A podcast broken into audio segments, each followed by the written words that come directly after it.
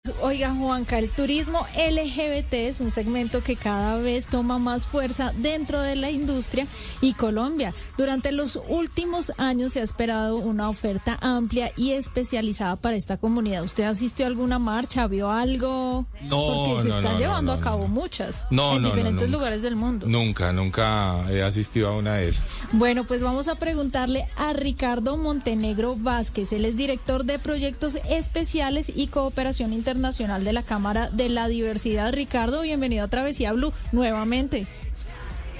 Muchas gracias, muy comple muy contento de estar nuevamente por acá en Travesía Blue.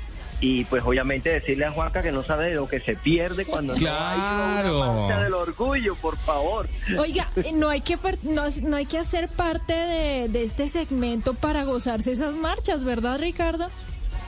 Absolutamente, porque es que la rumba es para todos y la fiesta es para todos. La celebración y el orgullo de ser también es para todos. La idea de nosotros con estas marchas es llamar un poco la atención a la gente, no solamente alrededor de la diversidad sexual y las orientaciones sexuales, identidad de género, sino también al orgullo de ser quien se es. Ay, el qué orgullo de ser bonito. flaco, de ser alto, de ser gafufo, de tener brackets, de porque no hay nadie que no tenga una diversidad, que no tenga una diferencia. Entonces todos y todas son bienvenidos y bienvenidas, así como todos y todas eh, pueden tener espacio en nuestras marchas. Claro que sí. Pues es que yo siento que esto es una fiesta universal, ¿no, María? Estamos claro. hablando de que cada persona es un universo. Y, y lo que se está celebrando realmente es esas diferencias eh, que al mismo tiempo nos unen y nos convierten en una humanidad. ¿eh? Nos convierten en, en- en- en un espacio muy bonito. Y yo siento que es- esto es colorido. Siempre he creído que estas fiestas son de color, son de alegría, son de respeto. A mí me encanta esa idea. Y pero también me gusta la idea de ser quien es y de las extravagancias sin que nadie lo mire usted como, uy, que se puso. Claro, sí. Ahí no hay espacio para la crítica, No. sino más bien para la admiración. Ricardo, hablemos de el turismo LGBT en nuestro país. Viene creciendo, se han visto eh, mejoras, estamos progresando a nivel de región en este turismo.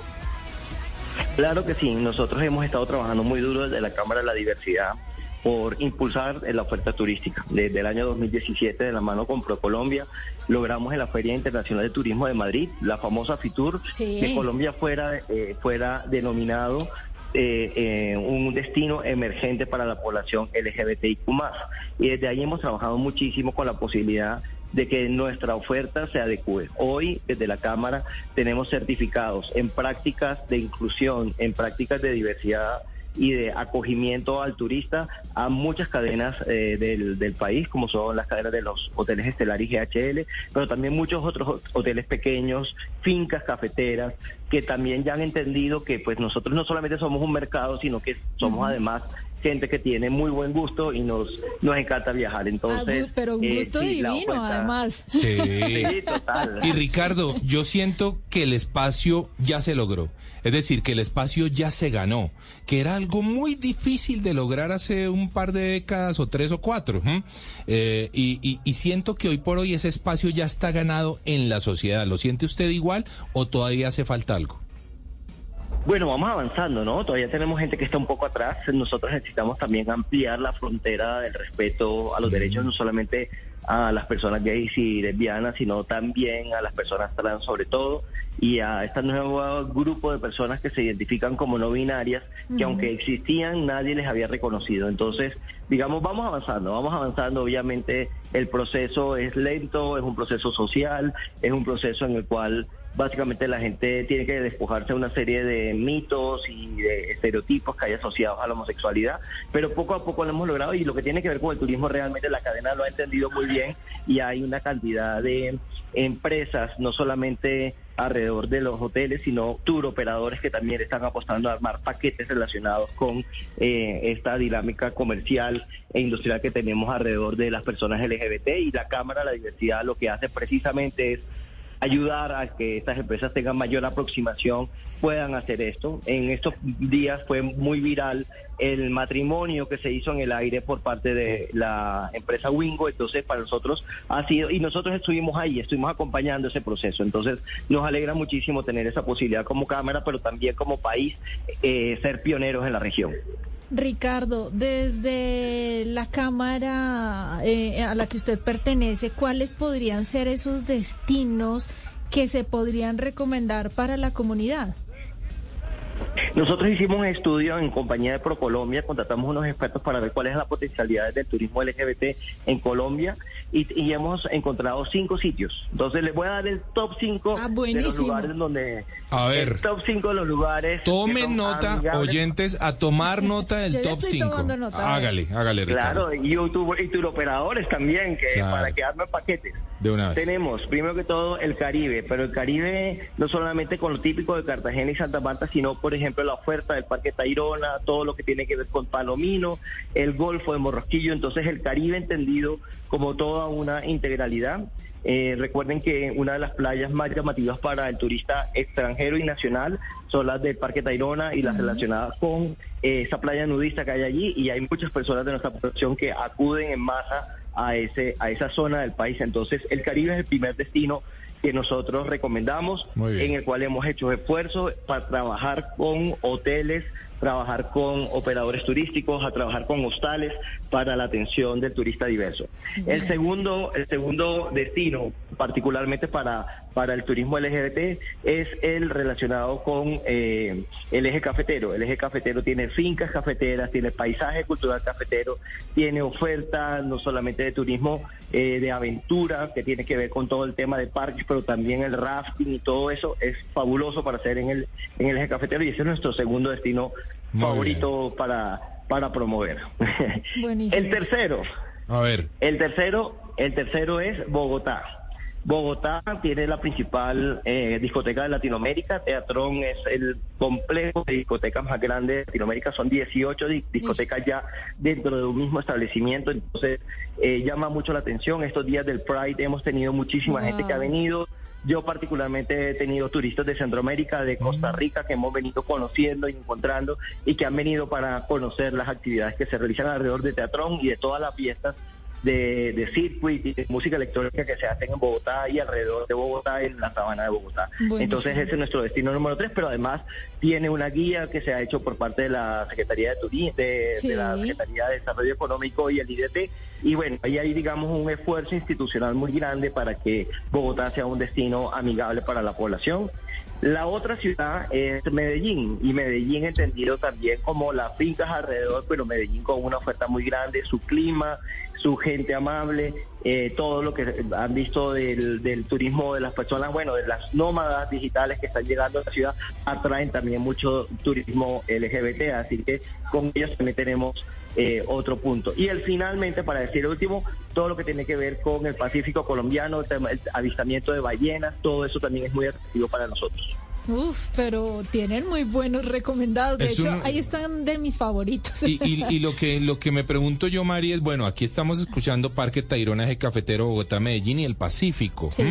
Son también seguramente, de hecho lo hablaba hace unos días en, en, un informe justamente de Kayak, son también los destinos para el turismo convencional, Mari. Total. Entonces, eh, ¿se juntan bien estos dos tipos de turismo, Ricardo? ¿No raya uno con el otro? ¿No hay conflicto? ¿Se siente bien? ¿Cómo lo, lo ha sentido usted en con el transcurso del tiempo? Es que, es, que nuestra gente de, los sectores LGBT tiene, digamos, de esas dos características. ¿no? Nos gusta mucho el turismo de aventura, nos gusta también el turismo de ciudad, nos gusta también el tema de las fiestas, entonces digamos, eh, hay ofertas para todos, Entonces, eh, Colombia por eso se constituye en un gran actor dentro de la cadena de valor turística de la región de la región latinoamericana, ¿no? Junto a Argentina que también tiene una apuesta muy grande por los sectores LGBT y Uruguay que es uno de los pioneros grandes de este tema. Entonces, obviamente hay unos destinos también muy favoritos que también son de muchas personas que son Río de Janeiro y Sao Paulo y así que por cierto la marcha la marcha en Río de Janeiro congregó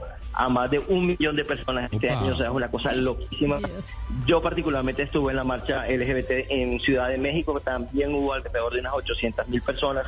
Entonces, digamos, sí movilizamos, movilizamos la economía, movilizamos nuestros derechos, pero también movilizamos la toda la cadena de valor del turismo. Así que quien en, dentro de la cadena del turismo ignore esta realidad, pues básicamente está perdiendo una oportunidad de negocio. Creo, Ricardo, que también... una buena oportunidad. Creo, Ricardo, que también hay cruceros especializados. Totalmente, sí, tenemos cruceros. Ese, por ejemplo, es uno de mis pendientes. Yo he Ah, estado en cruceros, pero no he estado en cruceros totalmente gay. Imagínate, 5 mil personas LGBT en un crucero, una locura. Una fiesta. una fiesta increíble. Oiga, Ricardo, usted se me iba adelantando un poco porque sé que estuvo en México, que estuvo viviendo una experiencia única. Si, si nos puede contar esa, esa infidencia de qué pasó allá y a la vez eh, hablar sobre ese destino para las bodas gay. bueno, ahí en la pregunta va la respuesta, ¿no? Estuve, estuve en México, eh, estuve para cubrir, fui invitado por la organización de la marcha para cubrir el- la marcha del orgullo de la Ciudad de México, pero en paralelo a esa actividad ya venía mi novio y amigos, venían organizando la pedida de mano. México Ay, es uno ay, de los ay. grandes destinos de bodas en- para las personas LGBT. Resuel- Recuerden que México aprobó el matrimonio en todos los estados de la, de la República Mexicana y se pueden también extranjeros casar en, en- en territorio mexicano.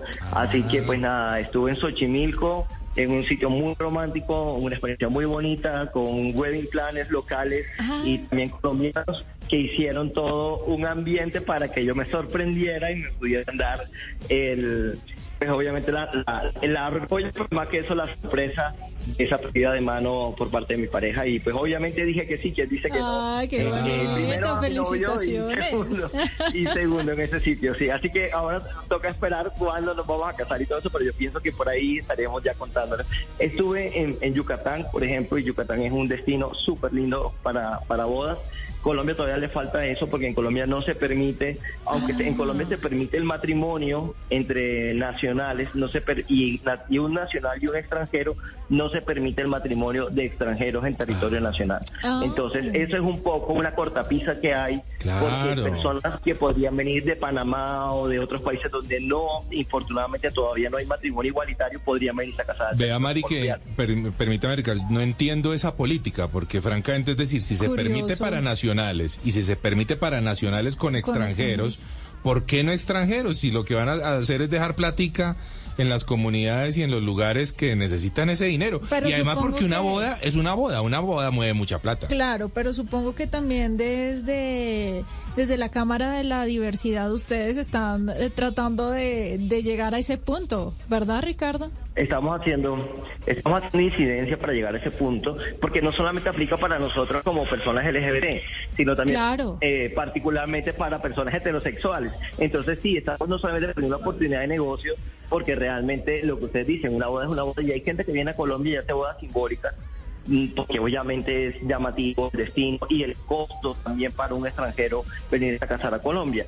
Pero bueno, esperaremos la oportunidad de verdad de, de que eso sea, ojalá pronto una realidad y que tengamos también ese, ese otro espacio que no tenemos dentro de todos estos atractivos que damos como país dentro de la cadena de valor turístico. Tenemos, tenemos montaña, tenemos ríos, tenemos playas, tenemos aventura, tenemos ciudades, tenemos fiestas, tenemos muchas cosas, pero nos falta eh, también convertirnos en un destino para bodas gays. Ricardo, hoy sábado primero de julio ya van a ser las 3 de la tarde. ¿Qué actividad nos recomienda? ¿A dónde podemos ir a disfrutar algo del orgullo? Lo primero que quiero recomendarles es que a nuestra página web o www.orgullolgbt.co. Ahí tenemos un link a donde están todas las actividades listadas.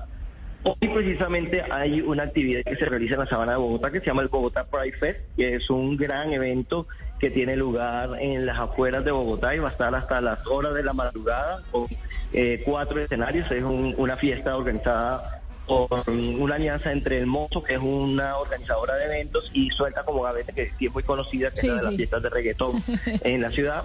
El día de mañana hay muchísimas actividades relacionadas con la marcha, porque es la marcha del orgullo LGBT el 2 de julio en la ciudad de Bogotá y en casi todas las capitales del país.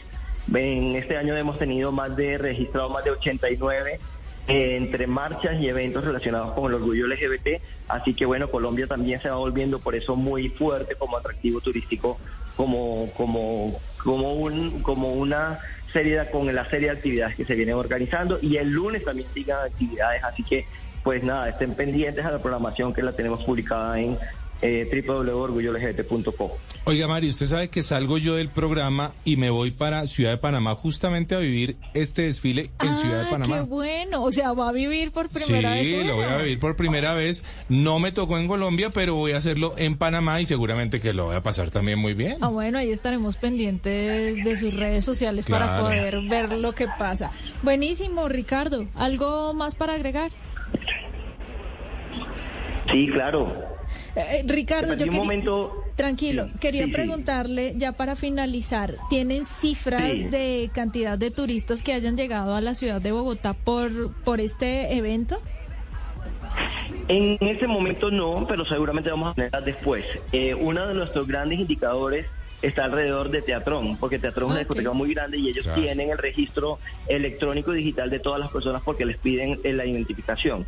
Entonces, en- para una fecha como estas, eh, más o menos se está recibiendo alrededor de unas 2.000, 3.000 personas en la ciudad que tienen alrededor. El año pasado, para la marcha que se hizo el- en la ciudad de Bogotá, el Instituto Digital de Turismo en un obser- el observatorio que tiene registró más de 100.000 personas en la marcha del orgullo LGBT. Opa. Y de esas, el 6% eran personas extranjeras, turistas extranjeros. Bien, es decir, no estamos hablando, estamos hablando de no estamos hablando del que es bingo de Madrid, pero de Madrid Cundinamarca, no, es No. Oiga, muy bueno. Entonces, entonces, bien interesante porque ya Claro. lo ven eh, como una oportunidad. De hecho, este año algunas cadenas hoteleras se han movido frente al tema. El día eh, viernes el Hotel Ibis eh, Marley realizó una actividad y así varios hoteles han estado haciendo. Hay unos hoteles nuevos que también están apu- apu- apuntándole a este segmento poblacional y pues obviamente alrededor de la rumba y alrededor de la dinámica que hay con las discotecas y las fiestas, etcétera. Ricardo, muchas gracias por haber estado en Travesía Blue. No, a todos ustedes siempre muchísimas gracias, muchas gracias, de verdad les escucho, me encanta su programa, es muy fresco eh, y pues qué mejor que hablar de turismo, que son los mejores momentos que pasamos. Entonces, cuando estamos trabajando, estamos trabajando pensando en irnos para una playa o para una montaña y o irnos a un fin de semana de aventura y ustedes nos guían muchísimo. Así que nada, invitarles a, bueno, primero a los que a ti que no has ido a la marcha, entonces para que nos acompañes Sí, a la sí. marcha del orgullo, pero adicional al resto de la gente a que eh, si están en la cadena de valor turístico, eh, exploren la posibilidad de tenernos a nosotros como sus visitantes, clientes, huéspedes, eh, Sí. para que vean que nosotros primero somos muy buenos clientes como tal, pero además el como el- los que somos nosotros, recomendamos y volvemos. Muy bien, muchas gracias Ricardo y continuamos con Travesía Blue.